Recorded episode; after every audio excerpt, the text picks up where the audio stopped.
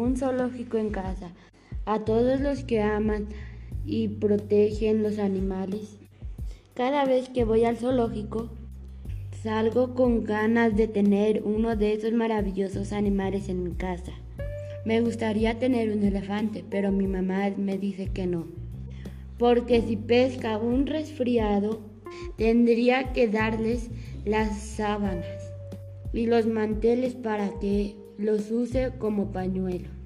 Daría cualquier cosa por tener un cocodrilo, pero mi papá dice que no, porque si le duele un diente, ningún dentista va a querer atenderlo.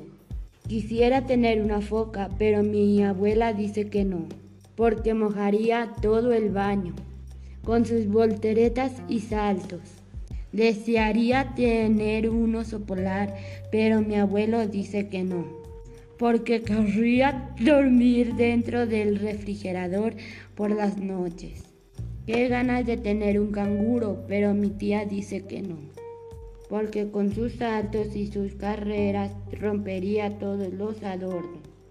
Sueño con tener un león, pero mi tío dice que no porque los vecinos protestarían por sus rugidos, que no daría por tener un rinoceronte, porque pincharía los globos de los cumpleaños con su cuerno.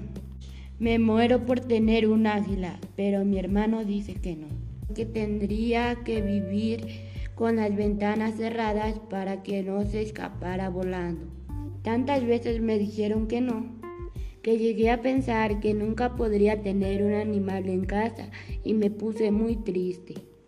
Pero el día de mi cumpleaños, mamá, papá, abuela, abuelo, tío, tía y mis hermanos me dieron una sorpresa. Me regalaron un animal con el que nunca había soñado.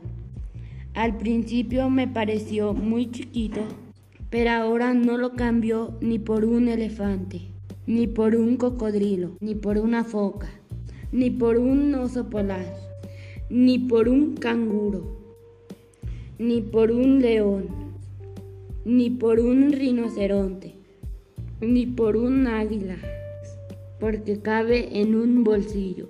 No molesta a nadie y le encanta jugar conmigo.